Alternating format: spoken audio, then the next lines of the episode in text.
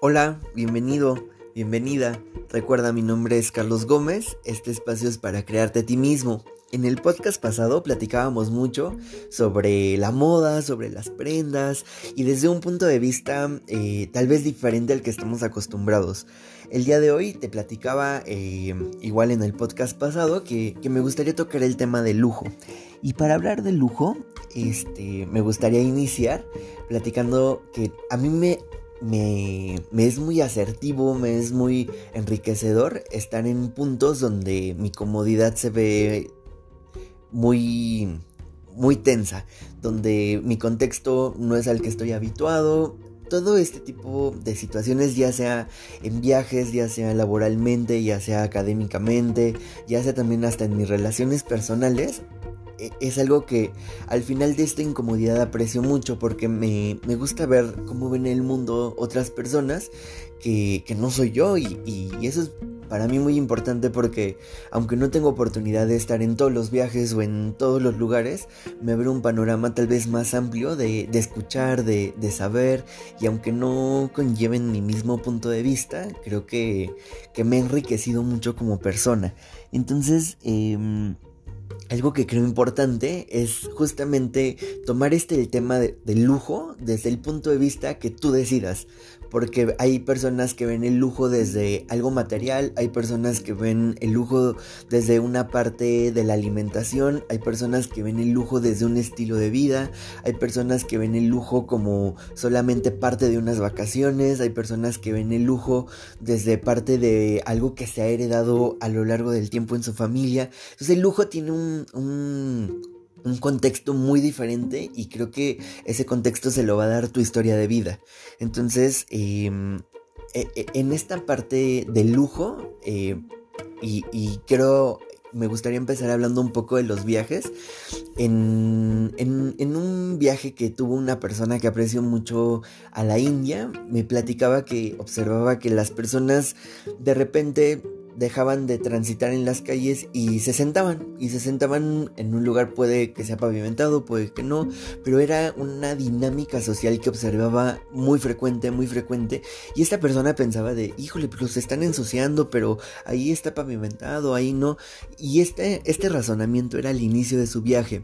Conforme fue pasando el tiempo, se, se dio cuenta y observó que, ellos apreciaban culturalmente mucho la comodidad. Y si en ese punto se cansaban, ellos se sentaban. Y era más importante para ellos decir, estoy cansado, voy a descansar, que decir, híjole, este, tal vez mi pantalón es de los que más aprecio y, y no me quiero sentar porque sé que se va a ensuciar, que, eso creo que es muy marcado a nivel cultural de, de, mi posición, ¿no? En la Ciudad de México creo que nadie hace eso, nadie este, va a la mitad de, de una calle céntrica y dice me siento cansado y se sienta. O, si existen, creo que son muy escasos porque o personalmente y me toca mucho estar eh, desplazándome, nunca he visto esto. Entonces, a mí se me hace esta parte cultural muy importante porque así como ellos tienen una parte cultural marcada, creo que nosotros eh, como mexicanos o tal vez si me estás escuchando eh, en otro punto geográfico puedes cachar y, no solamente como cultura general sino también como familia de manera personal. Y esto me trae a la mente algo que, que fue determinante para mí en el año pasado, justamente en estas fechas, yo estaba eh, volando hacia Medellín, Colombia, porque fue invitado a hablar sobre nutrición y emociones. Me gustaría ponerte en contexto. Yo no, fue un viaje que planeé, no fue un viaje que, que, tuvo una anticipación muy detallada. Yo estaba fuera de México, hagan de cuenta, una semana antes y recibo la información de de que mi perfil era el indicado para hablar sobre nutrición y emociones. Fui invitado a Medellín, Colombia. Este, me llegan mis, mis boletos de, vuelo, me llegan eh, justamente en qué hotel iba a estar, a qué hora es mi, mi, conferencia. Y, esto cuando no estás en, tu rol o en tu, o en tu, itinerario natural, pues dices, uy, qué emoción, este, tengo que preparar mi, mi presentación. Entonces, me gustaría que tengan mucho este contexto y yo empiezo a preparar una presentación. Entonces empiezo a, cachar los puntos que quiero abarcar, quiero tomar este, ciertas reflexiones, quiero llegar a, a ciertos eh, puntos ya en específico como conclusiones. Entonces los empiezo a marcar, aún eh, no estando en mi itinerario regular, pues yo empiezo a armar una presentación y determino que quiero hablar sobre esta parte llevada a las eh, de la nutrición, las emociones y muy enfocado al sobrepeso u obesidad. Entonces llego a la Ciudad de México, de, de, donde estaba antes, y casi un día después yo volaba a Medellín, Colombia. Entonces yo me sentía muy tranquilo, ya tengo mi, mi, mi parte de, de, de, lo que voy a platicar. Yo, yo, estoy, me siento muy preparado. Afortunadamente este viaje lo, lo, hice con una de mis mejores amigas, que es Nut Mitocondria. Ella es experta en redes sociales y ella justamente iba a hablar sobre este tema que lleva años hablando de de estas eh, herramientas, de estos tips, de, de, incitar a la gente de, de un buen manejo en, en, redes sociales. Entonces, no tenemos la fortuna de volar juntos. Eh, me toca hacer un vuelo individual, llego a Medellín, Colombia, nos toca conocer mucho eh, previamente. Eh, agradezco mucho que nos dieron oportunidad dos días de conocer la ciudad, de ir a los museos, de probar eh, la gastronomía. Y fíjense que en esos dos días me doy cuenta que la obesidad es casi inexistente en Medellín. O, no es tan marcada como la tenemos en la Ciudad de México. Entonces yo decía, Dios mío, esto es impresionante para mí. Uno, porque no estoy acostumbrado a eso. Y dos, porque me han invertido a ir a, tener una charla y, y no, no, no, voy a hablar tal vez de lo que ellos quieren escuchar. Entonces yo entro en conflicto.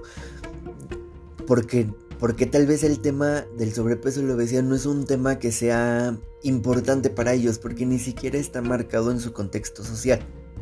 Entonces, no sabía qué hacer. Me entré en conflicto. Este pasaron muchas cosas por mi cabeza porque pues ya estaba allá, las personas eh, tenían previamente un, un programa y sabían que yo iba a estar ahí, sabían que iba a hablar ese tema y yo decía, ahora cómo lo abarco, ahora de qué puedo hablar, porque porque no era una realidad para su cultura, entonces me toca presentarme eh, sobre este tema y decido abordar, sí quiero hablar de emociones, sí quiero hablar de alimentación, pero no voy a llegar al punto de obesidad, voy, o sea, como que Dios ayúdame a, llegar a un punto que, sea asertivo. Entonces empieza mi conferencia, como que las personas eh, que, que, eran bastantes se notaban un poco eh, como, como dudando, como un poco puedo decir a la defensiva.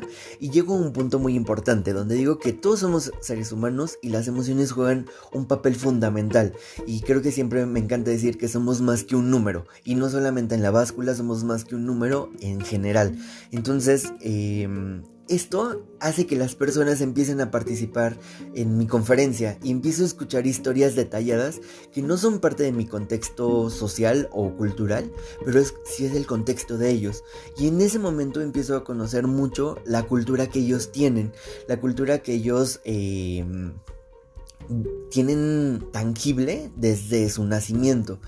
Y veo que no solamente las emociones y el cuerpo tienen que ver con una parte del peso o una parte de un porcentaje de grasa o una parte de circunferencias eh, mayores a las recomendadas, sino que también tienen un papel muy diferente a eso y, y, al hablar de emociones y al hablar de otras cosas, tienen que, ver con, con esta parte que nos hace humanos. Y eso hizo que mi conferencia, como muchas otras, pues, eh, sea un éxito. Porque al final de la conferencia muchas personas se acercaron, me contaron sus historias de vida, me contaron sus historias sociales, me contaron sus historias familiares. Y eso me dijo, claro, no somos tan diferentes, aunque nuestro, nuestro sitio geográfico hace que esas emociones hacen que los cuerpos se expresen ya de una manera, eh, digamos, estandarizada. Al final el cuerpo se va a expresar. Y seguramente tú te preguntas por qué me está platicando esto si, si queremos hablar de lujo. Porque justamente estas necesidades que tenemos como seres humanos, de tanto necesidades emocionales como necesidades de expresión, hace que nosotros veamos el lujo desde una manera muy diferente. Hace que, que ese lujo puede que sea una parte cómoda o una parte de armadura. No sé cuántas personas conoces que invierten grandes cantidades económicas o de tiempo o de espacio o de energía tratando de compensar esto que nos hace humanos, esto que nos hace sensibles, ya sea invirtiendo en prendas, ya sea invirtiendo en viajes, ya sea eh, endeudándose un poco más por, por tener ciertas eh, situaciones en cuanto al lujo, ya sea la que ustedes le quieran poner, porque eso al final es una armadura, es una armadura que nos da protección, es una armadura que, creemos que nos hace, que nos hace ser diferentes, que nos hace eh, revalorizar nuestro peso como, me refiero a peso como, como algo que, da un estatus y a esto que nos hace más humanos o nos hace menos humanos. E, el punto es que al final creo que los seres humanos le invertimos mucho a nuestra proyección, pero en realidad creo que nuestro valor tiene que ver más con nuestras experiencias de vida y muy pocos estamos haciendo algo con nuestras experiencias de vida, estamos haciendo algo que, que generalmente se torna como algo real, porque al final algo que me ha enseñado la vida desde, desde que soy muy pequeño es que el día que me muera no me voy a llevar nada. Y solo me voy a llevar la experiencia de, de comprar muchas cosas y estar a la defensiva. O llevarme la experiencia de, de ser una persona más humana, de conectarme con los demás, de, de trabajar con mis miedos, de revalorizar mis deseos. Y, y esto creo que, que, que tiene que ver con, con ser una persona más conectada con la gratitud. Y, y no, no hablo desde una parte filosófica, hablo desde una parte humana, porque creo que no soy el único que, ha sido educado para sentirse mal, para sentirse feo, para sentir que no vale, para sentir que, que, mi vida a la edad que tengo no ha sido la mejor. Creo que todos hemos sido educados para tener este tipo de emociones o de pensamientos y al final nuestros hábitos de consumo se ven compensados a esas emociones, a esas emociones que, que nos hacen desvalorizarnos a nosotros mismos y no hay peor emoción, yo creo, que, que, tener un mal juicio hacia nosotros mismos. Y creo que esto tiene que ser repensado de muchas, muchas, muchas, muchas maneras, porque yo, yo ya estoy cansado de, de, tener que comprar algo, ya, ya, sea de todo el contexto que hablamos de lujo, para, para hacerme sentir mejor. Creo que, que yo y, muchas personas, y por eso me atrevo a platicar de esto, porque eh, no, no porque te diga que, que ya lo pensé, te voy a decir que esas prácticas han desaparecido, pero me toca contactar con muchas personas que, que ya no saben qué consumir para solventar esta necesidad emocional. Entonces, creo que, que, esta parte ha sido un negocio durante muchos años. Que, nos sintamos muy mal con nosotros mismos para terminar dando un lujo que, realmente no necesitamos. Y creo personalmente que el único lujo que nos podemos dar es llevarnos buenas experiencias de vida. He, pensado mucho este punto y me gustaría marcar tres puntos que creo importantes. No, son los tres puntos definitivos, pero tres puntos que creo importantes para, para valorizar esta situación, para, para darle la vuelta, porque al final creo que es un acto revolucionario, porque no soy el único que se siente así. Creo, creo que muchos que me están escuchando, creo que muchos que me apoyaron a hablar de esto se han sentido así. Entonces, quiero marcar tres puntos que creo importantes para, para solventar y para no seguir replicando estas necesidades que creo que de base no tenemos. El primer punto que me gustaría hablar es es muy importante que todos hablemos de lo que sentimos. Así como yo te platico que, me he sentido la persona más fea, la persona más fuera de lugar.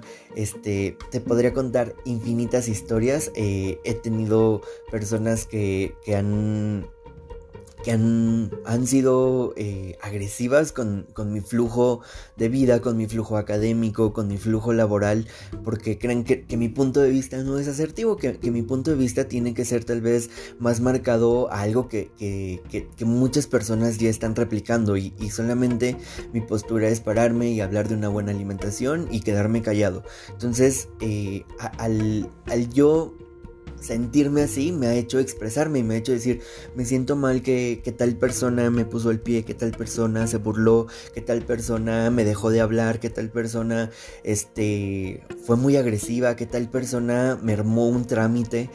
Esto al final creo que, que todos lo hemos pasado, pero muy pocos hablamos de eso. Entonces, a mí me gustaría que, que ustedes hablen de lo que realmente sienten.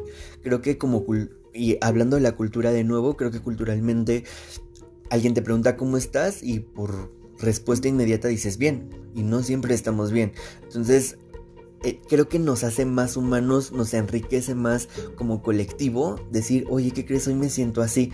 Generalmente, no, no sé si es un tip que yo te pueda dar. Cuando yo platico de cómo me siento, le pregunto a la persona que le platico, ¿te has sentido igual? Y eso abre un vínculo de comunicación muy grande. Y creo que eso me ha hecho tener amigos muy cercanos. Porque me he puesto en situaciones vulnerables que no es cómodo. Y, he dado la oportunidad de otras personas que, que, se pongan en la misma situación. Y eso, créanme que hacen vínculos muy, muy, muy, muy valorables.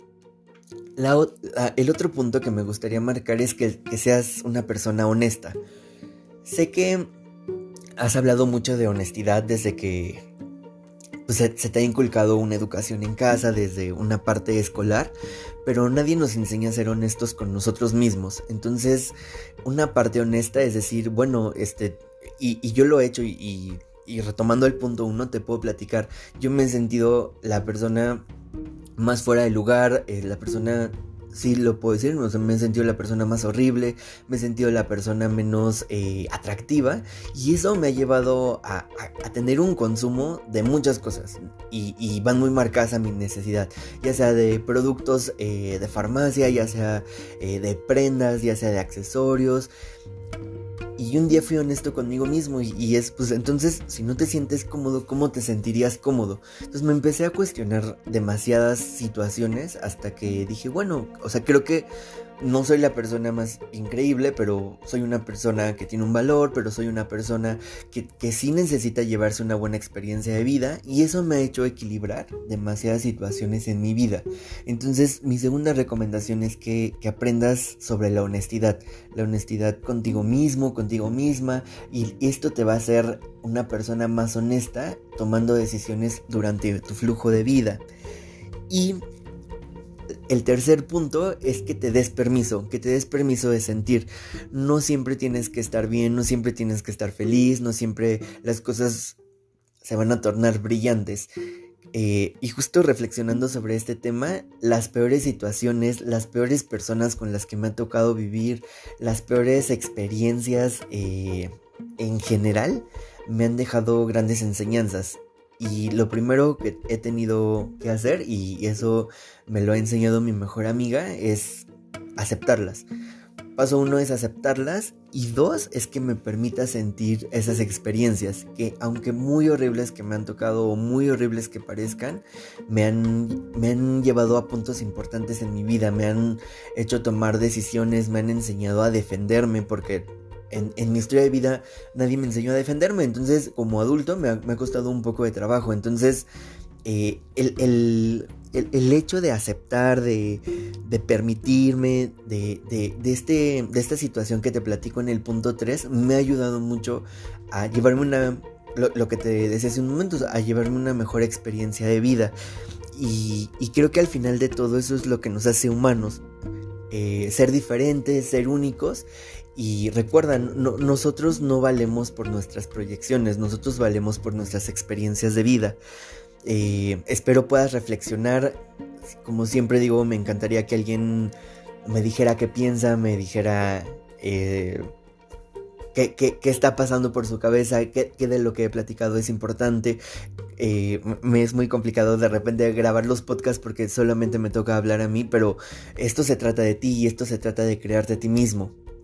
Recuerda, mi nombre es Carlos Gómez y en redes sociales, en Instagram, estoy como Carlos Nutre Tus Emociones. Te mando un saludo.